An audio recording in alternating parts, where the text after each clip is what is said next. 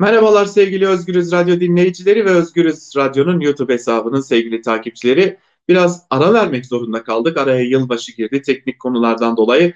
Bir süre bilanço programıyla sizlerle olamamıştık ama verdiğimiz arayı telafi ediyoruz.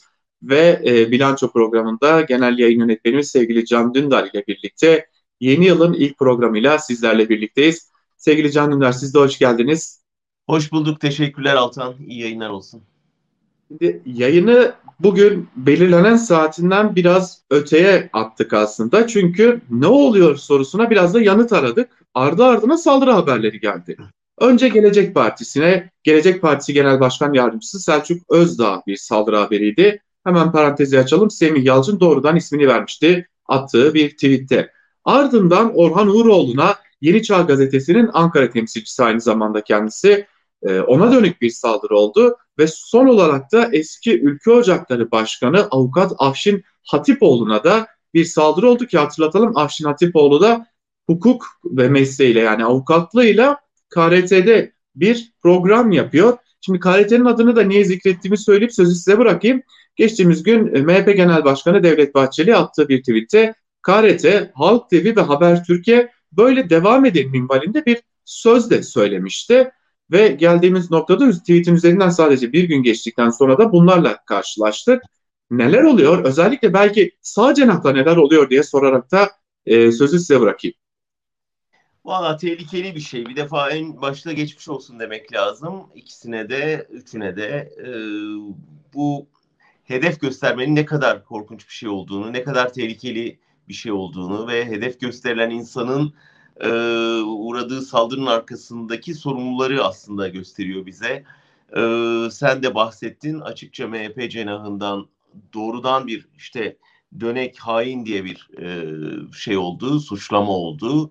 E, MHP lideri kanalı doğrudan hedef gösterdi. Şimdi birine hedef gösterdiğiniz zaman hele ülkücü camiada yani davadan döneni vurun. Bunun e, şeyini tay etmişlerden biliyoruz bu sloganı. E, dolayısıyla e, burada lider baş bu eğer bak bu davadan döndüğü haindir, dönektir dediği zaman bu vurun anlamında bir talimat olarak algılanıyor. Burada hiç şüpheye yer yok. Dolayısıyla burada bir birkaç boyut var. Bir tanesi ülkücüler arasında bir hesaplaşma.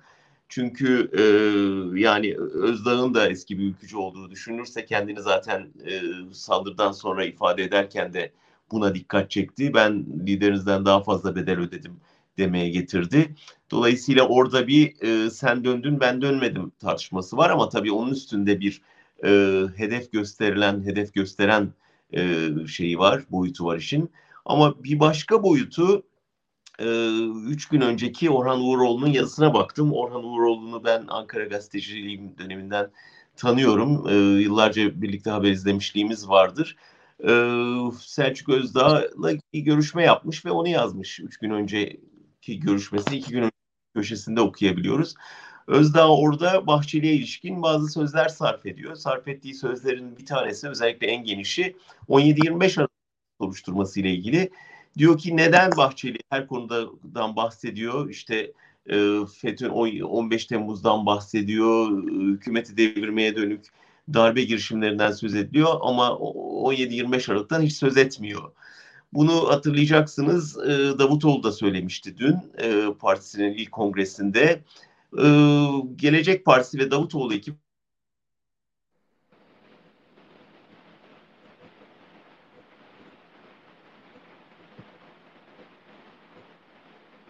istiyorlar. Ee, ama işin bir de tabii rüşvet boyutu var. Yani ondan pek bahsetmiyorlar.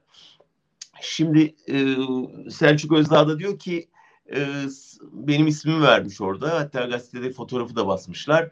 Bahçeli diyor bugün haini ilan ettiği Can Dündar'a diyor o zaman saatin önünde poz vererek 17-25 Aralık'ı unutturmayacağız demişti diyor. E, niye şimdi bu konuyu hiç gündeme getirmiyor diye soruyor. Şimdi ben bunu görünce e, anladım ki e, işin arkasında bu saldırının aynı gün içinde peş peşe hem Selçuk Özdağ hem Orhan Uğuroğlu'na saldırılmasının arkasında bu röportaj var belli ki ve bu röportajın da can alıcı bölümü 17-25 Aralık'la ilgili hesap sorulması. Dolayısıyla şimdi burada bir başka boyutu çıkıyor saldırının karşımıza.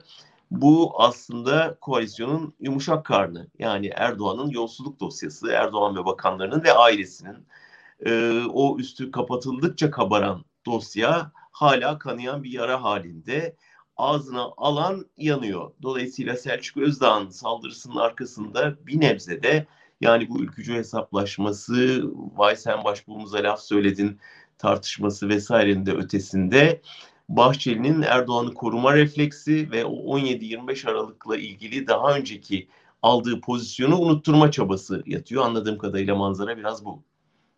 Hocam burada şunu da sormadan edemeyeceğim. Malum Devlet Bahçeli hep şöyle tanımlanır ya. E, ülkücüleri sokaktan çeken isim olarak bir dönem öyle tanımlanmıştı hatta Türkiye siyasetinde.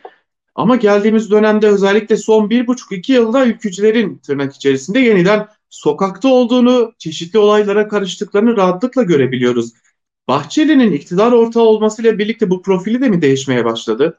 Yani Bahçeli'yi biliyorsun çok şey değişti. Yani sadece bu profili değil Bahçeli o kadar çok fikir değiştirdi, o kadar çok pozisyon değiştirdi ki e, artık takip etmek çok zor. Yani e, işte diyorum ya yani 17-25 Aralık'ı asla unutturmayacağız diye saatin pillerini söktüm demişti bana.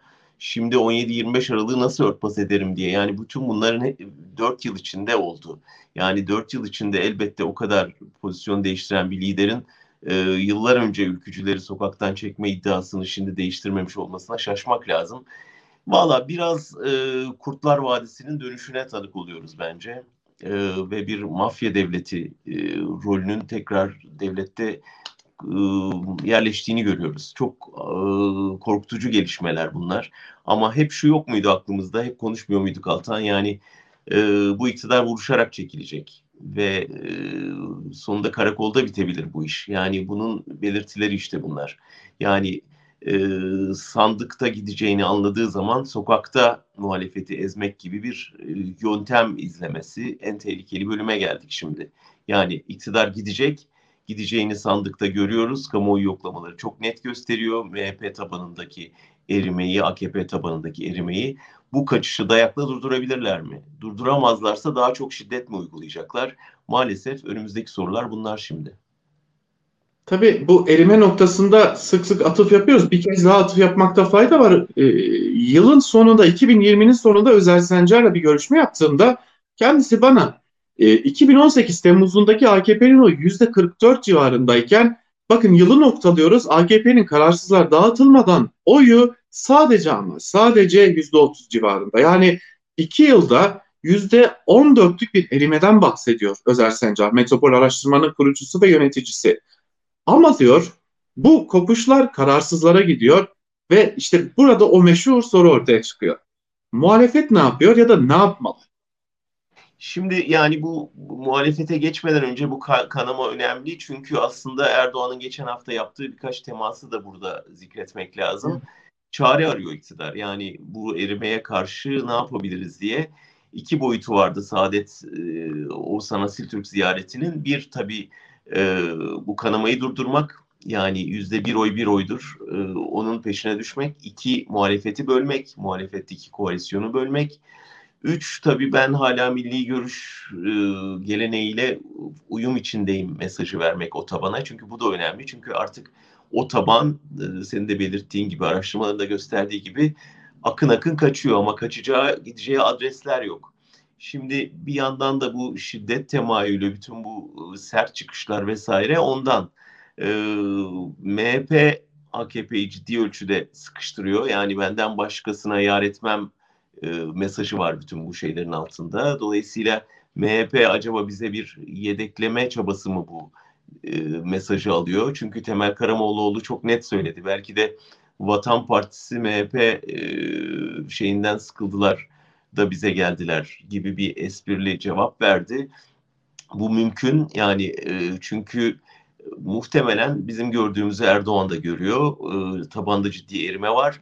MHP lideri e, HDP kapatılsına kadar varan neredeyse hani e, çok daha radikal önlemler önerdikçe AKP'nin içindeki Kürt taban da kaçmaya başladı. Yani burada bir e, HDP düşmanlığında yarışamazlar MHP ile. O yüzden geride kalıyor ve e, kendi e, hani Kürtler içinden aldığı oylar da erimeye başladı. Onu da görüyor muhtemelen Erdoğan ve muhtemelen bir çıkış arıyor. Şimdi burada MHP el yükselterek benden vazgeçemezsin, ben başkasına seni yar etmem mesajı da veriyor alttan alta. Dolayısıyla böyle bir sıkışıklık var iktidarda ama dediğin gibi o e, arada kalan yüzde yirmi ki bunun e, çok büyük oranda iktidar partisinden kaçanlar olduğunu görüyoruz. Onlar gidecek yer arıyorlar ve şu anda muhalefette bu güveni görmüyorlar. Yani oraya gitmiyorlar.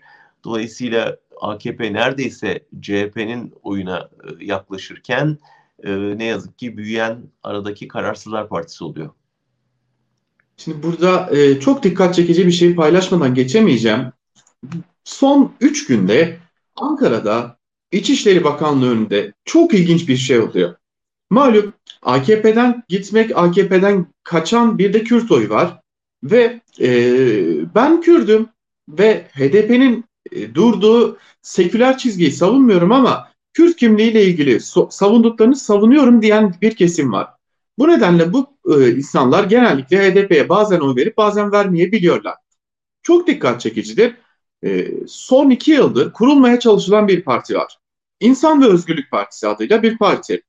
Bu partinin temsilcileri son üç gündür Ankara'dalar, İçişleri Bakanlığı önündeler ve partilerinin kuruluş dilekçesini 2018'den bu yana olduğu gibi İçişleri Bakanlığı'na te- teslim etmek istiyorlar. Hiç görülmemiş bir şey. İçişleri Bakanlığı'ndan aldıkları iki cevap var. Bir, memur yok. iki pandemi var. Şimdi bu süreç içerisinde biz çok çoğu defa çok farklı partilerin kurulduğunu gördük. Lakin e, İnsan ve Özgürlük Partisi'ne e, son üç gündür dilekçelerini teslim alacak bir memur bile e, gösterilmiyor. Üç gündür İçişleri Bakanlığı önünde durmaya devam ediyorlar. Bilmiyorum e, benden kaçacak Kürt oy başka yere gitmesin noktasının artık geldiği noktayı da belki gösterecek bir durum bu. İki yıldır bir siyasi parti kurulmaya çalışılıyor ama kurulamıyor. E, ama bunun yanında biliyoruz ki HDP'nin yüksek oy aldığı kimi yerlerde e, AKP'ye yakın bir Kürt muhafazakar partinin kuruluş çabaları da devam ediyor. Bunun görüşmeleri de var. Artık e, gerçekten de AKP yüzde birin hatta yüzde 0.5'in dahi e, hesabını yapmaya başladı. İşte Saadet Partisi içerisine oynaması, hatta Saadet Partisi içerisinde Oğuzhan Asil Türk ve Temel Karamollaoğlu'nun çelişkilerini oynaması da bunun sanırım bir diğer göstergesi. E, tabii bir diğer yandan da başka hesaplar da yapılıyor. E, siyasi partiler kanunu özellikle, seçim yasası özellikle. Seçim yasasında iyiden iyiye bir değişikliği hazırlanıyorlar gerçekten. E, görünürde barajı düşürüp ama uygulamada barajın çok daha yüksek bir noktaya tekabül etmesine dair bir hazırlık var. E, belki görünürde baraj %5'e belki %1'e dahi düşürülecek. Lakin dar bölge dar bölge barajıyla yine ittifak içi barajlarla adeta baraj %10'un da üzerine çıkarılmış olacak. E, MHP'nin bu konuda da çok ciddi ısrarı var ama MHP ile AKP arasında da bir takım uzlaşmazlıklar var. Çünkü getirilecek sistemden MHP de zarar görebilir ihtimali üzerinde duruluyor. E, seçime gitmiyoruz ama nedense yarın seçim olacakmış gibi de her şey hazırlanıyor. E, siz ne diyorsunuz? Biz e, belki seçimi konuşmayacağız, konuşamayacağız ama e, nereye sürükleniyor Türkiye siyaseti? Valla önümüzdeki süreç zannediyorum bu mevcut iki blokun yani Millet ve Cumhur İttifaklarının e, pekişip çözülmesi ile şekillenecek. Yani e, şeyi görüyoruz MHP ile AKP arasında yukarıda el sıkışırken masa altındaki e, tekmeleşmelerin farkına varıyoruz gün be gün. Dolayısıyla oradaki çözülme ihtimali ya da orada kurulacak yeni ittifaklar bir defa çok belirleyici olacak önümüzdeki süreçte. İkincisi de e, yani Saadet acaba Millet İttifakı'ndan koparılabilir mi? e, İyi Parti ile CHP'nin arasına bir nifak sokulabilir mi hükümet tarafından e, ve devletin işte derin güçleri şu anda Erdoğan'ı yaşatmaya çalışanlar e, ne tavır alacak, ne zaman vazgeçecekler, vazgeçecekler mi yoksa asılacaklar mı?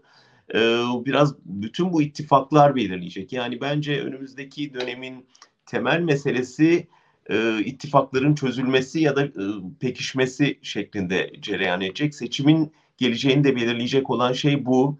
O yüzden mesela Kılıçdaroğlu son derece temkinli bir şekilde ittifakı bir arada tutmaya gayret ediyor. Buna karşın Erdoğan panik içinde kendi ittifakını korumaya ya da geliştirmeye ya da yeni ittifaklar kurmaya gayret ediyor. Ee, bence birçok sürpriz olabilir yani önümüzdeki süreçte gerçekten e, hani AKP bu kaçışın MHP'den kaynaklandığı kanısına varırsa hem eli mecbur ama bir şekilde onu yedeklemenin yolunu da arayabilir. Tabii burada unutulmaması gereken sanırım bir faktör daha var. Gerçekten Türkiye ekonomisinde işler hiç iyi gitmiyor. Ee, şimdi az önce Cumhurbaşkanı Erdoğan da aslında bu işlerin iyi gitmediğini gösteren, gösteren bir konuşma yaptı. Ee, faiz karşıtı konuşmalarına bir yenisini ekledi. Şimdi günü kurtarmak adına ardı ardına faiz artırımları getirildi ve e, dövizde, dolarda, euroda bir geri çekilme yaşandı. Ki Cumhurbaşkanı Erdoğan'ın konuşmasından sonra neler neredeyse dolarda 10-15 kuruşluk bir yükselme var. Bunu bir kenara koyalım. İşsizlik rakamlarıyla oynanıyor. İşsizlik rakamlarıyla oynanmasına rağmen ülkede 4 milyon işsiz olduğu belli. Bu e, en küçük ailenin 3 kişiden 4 kişiden oluştuğunu hesapladığımızda 12-16 milyon insanın bu durumdan doğrudan etkilendiğini gösteren bir şey. Yine enflasyonun korkunç yüksekliği biliniyor.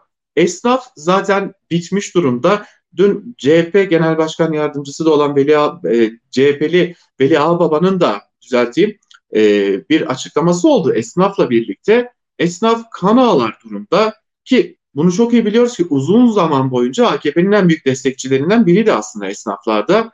E, ama geldiğimiz noktada onlar da artık iflas bayrağını çekmeye yanaşmış durumdalar.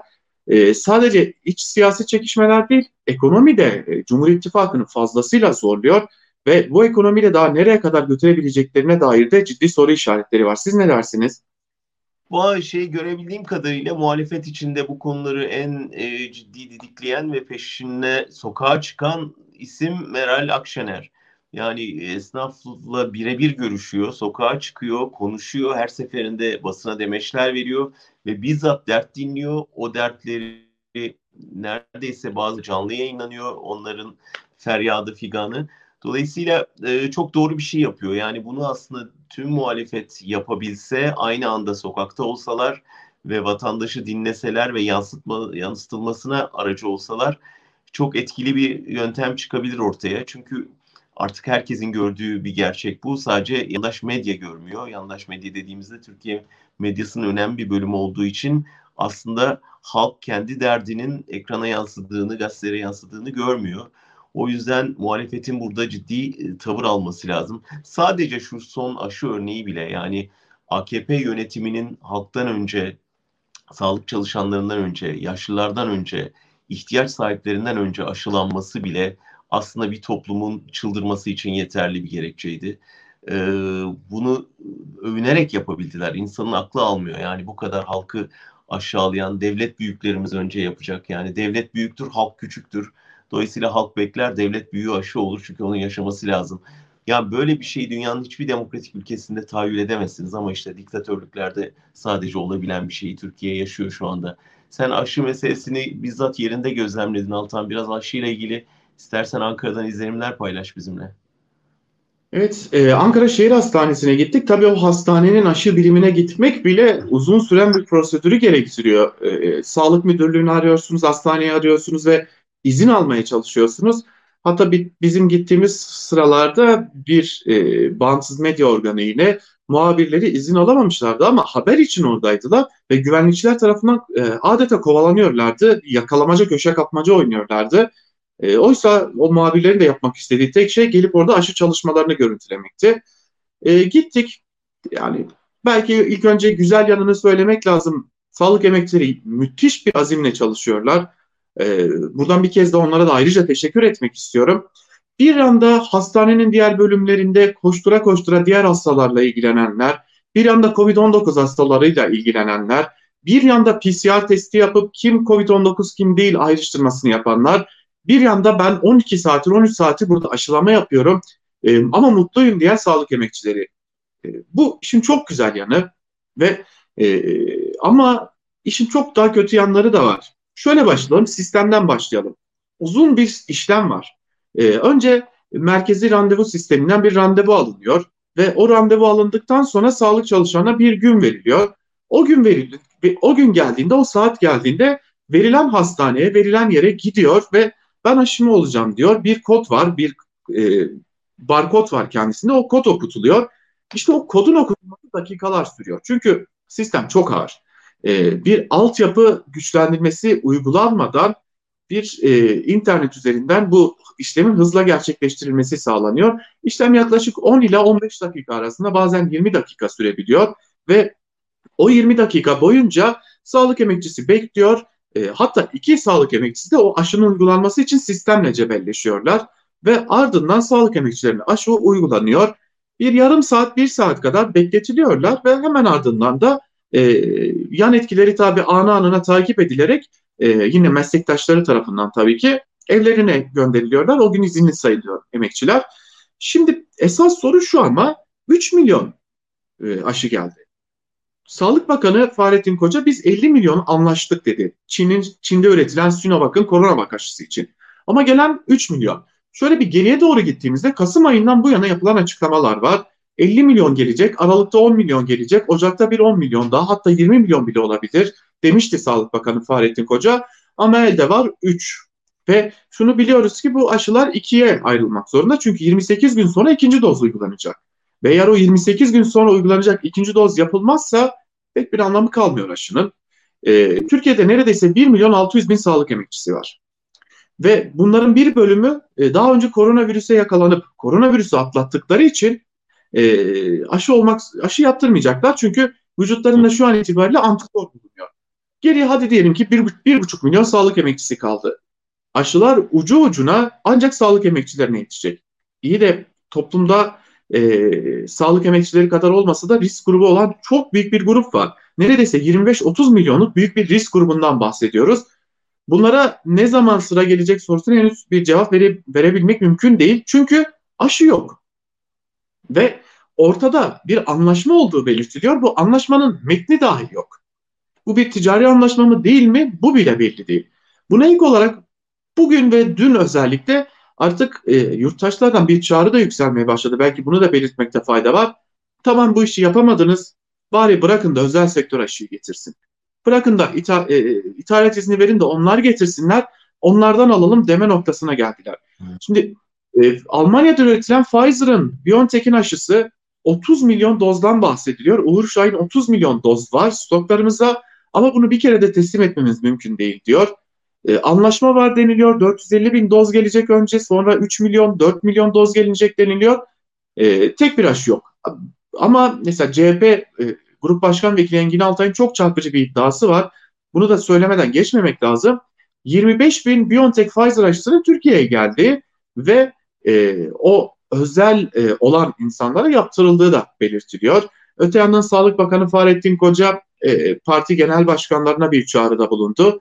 Meral Akşener bu çağrıya uydu. İyi Parti Genel Başkanı, MHP Genel Başkanı Devlet Bahçeli çağrıya uydu. CHP'nin ve HDP'nin e, başkanları ise bu çağrıya uymayacaklarını örme, örnek olmak adına sıralarını bekleyeceklerini, önceliğin sağlık çalışanlarında olması gerektiğini belirttiler. Bu arada tabii yani bizim burada Avrupa'da liderlerde gördüğümüz tavır bu. Yani Merkel de aynı şekilde Almanya'da ben sıramı bekleyeceğim dedi. Yani buralarda siyasetçilerin işte kıratı belli oluyor açıkçası. Ee, yani burada koşa koşa hükümetin propagandasına ortak olmak yerine aslında buradaki ayrımcılığa dikkat çekmek ve nasıl olur da yani Altan bunu nasıl rasyonize ediyorlar? Yani parti yönetiminin aşılanmasını hani diyelim hadi Erdoğan Türkiye'ye lazım onu aşılayalım her şeyden önce dediler ama parti yönetimi yani parti yönetiminin aşılanmasını nasıl açıklayabilirler halka insan düşünemiyor bile. Yani şunu belki bir anlayışla karşılayabilir e, yurttaşlarda. Bakanlar olabilirler. E, ya da e, Cumhurbaşkanı olabilir. Hadi parti genel başkanları dahi diyelim ki olabilirler. En en uç ihtimali söyleyelim. Ama bir partinin yönetiminin aşılanması demek burada artık kayırmacılık var demektir. Evet çok Ve net.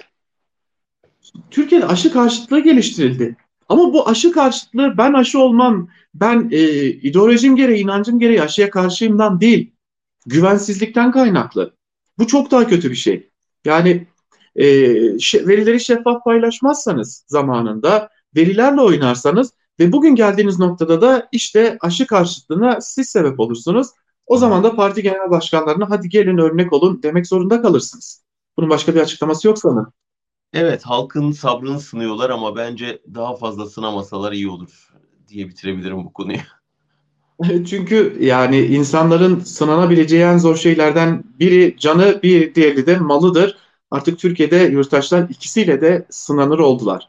Şimdi yavaş yavaş sona doğru yaklaşıyoruz ama değinmeden geçmemek lazım. Ee, HDP'nin kapatılması çağrıları da var bir yandan da. Ee, ki biliyoruz ki Milliyetçi Hareket Partisi'nde bu konuda dilekçenin yazımına, başvurunun yazımına da başlandı. MHP'li Fethi Yıldız e, ben yazmaya, biz yazmaya başladık eğer Yargıtay gereğini yapmazsa bunun gereğini biz yapacağız demişti zaten Devlet Bahçeli de. E, kendileri de gereğini yapmaya hazırlanıyorlar. E, siz Türkiye siyasetini uzun yıllardır takip ediyorsunuz. E, bu konuya dair e, çok geç, geçmişten bugüne kadar Türkiye siyasetine dair belgesellere, kitaplara imzalar attınız, haberlere imza attınız. E, parti kapatmalar ülkeyi nereye getirecek ki? Yani hiçbir yere götürmediğini en iyi AKP biliyor. Yani kaç dört, dört kapatılmış dört partinin sonunda kurulmuş ve her kapatılmadan sonra büyümüş bir partiden söz ediyoruz. Dolayısıyla HDP'ni kapatmanın onu daha fazla büyütmek anlamına geleceğini en iyi Erdoğan biliyor. Onun için ben doğrusu AKP'nin aklında öyle bir kapatma şeyi olduğunu düşünmüyorum. AKP daha sinsice partiyi kapatmayalım ama iş yapamaz hale getirelim. Liderlerini tutuklayalım, belediyelerine kayyım atayalım parti orada göstermelik bir şey olarak kalsın. Ee, ama biz e, partinin neredeyse bütün yönetici kadrosunu e, hapse atmış olalım. Yaklaşımları buydu. Böylece hani Avrupa'nın da bir tepkisini çekmeyiz.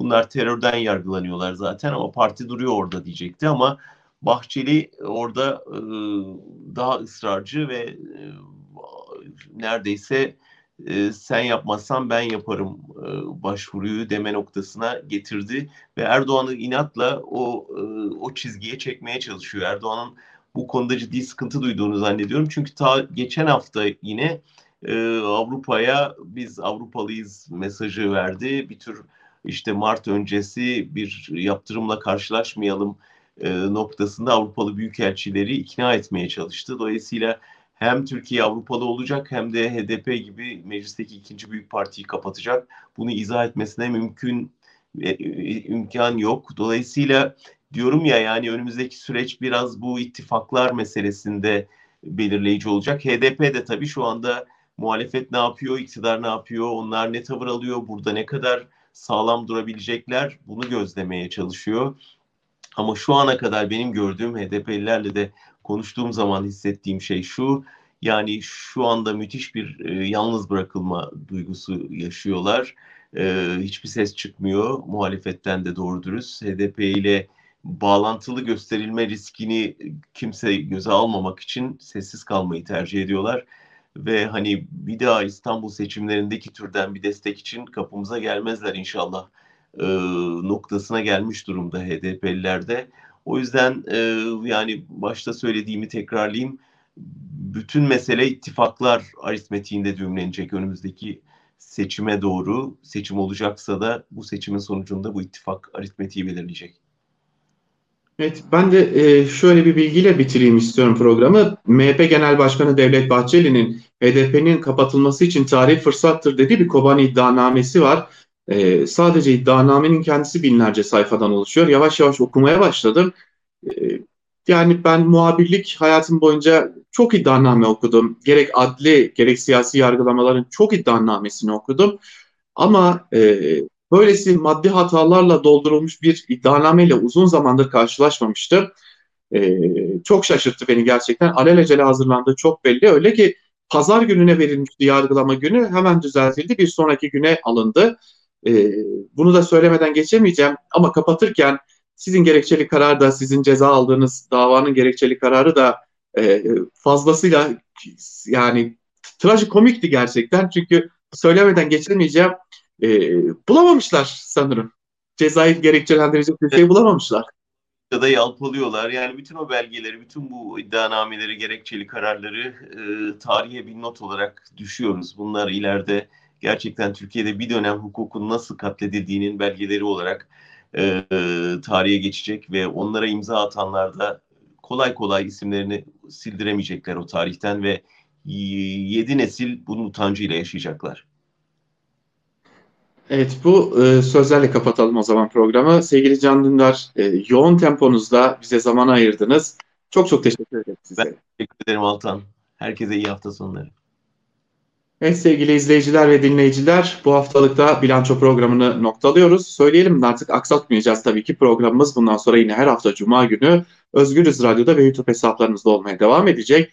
Tabii bu arada YouTube hesabımıza abone olmadıysanız abone olmayı da unutmayın. Böylelikle içeriklerimize çok daha hızlı bir şekilde erişebileceğimizin de altını çizelim ve Özgürüz Radyo'nun uygulamalarını da hem Google Play Store'dan hem de App Store'dan indirebileceğimizi hatırlatalım. Hoşçakalın diyelim. Haftaya görüşmek dileğiyle.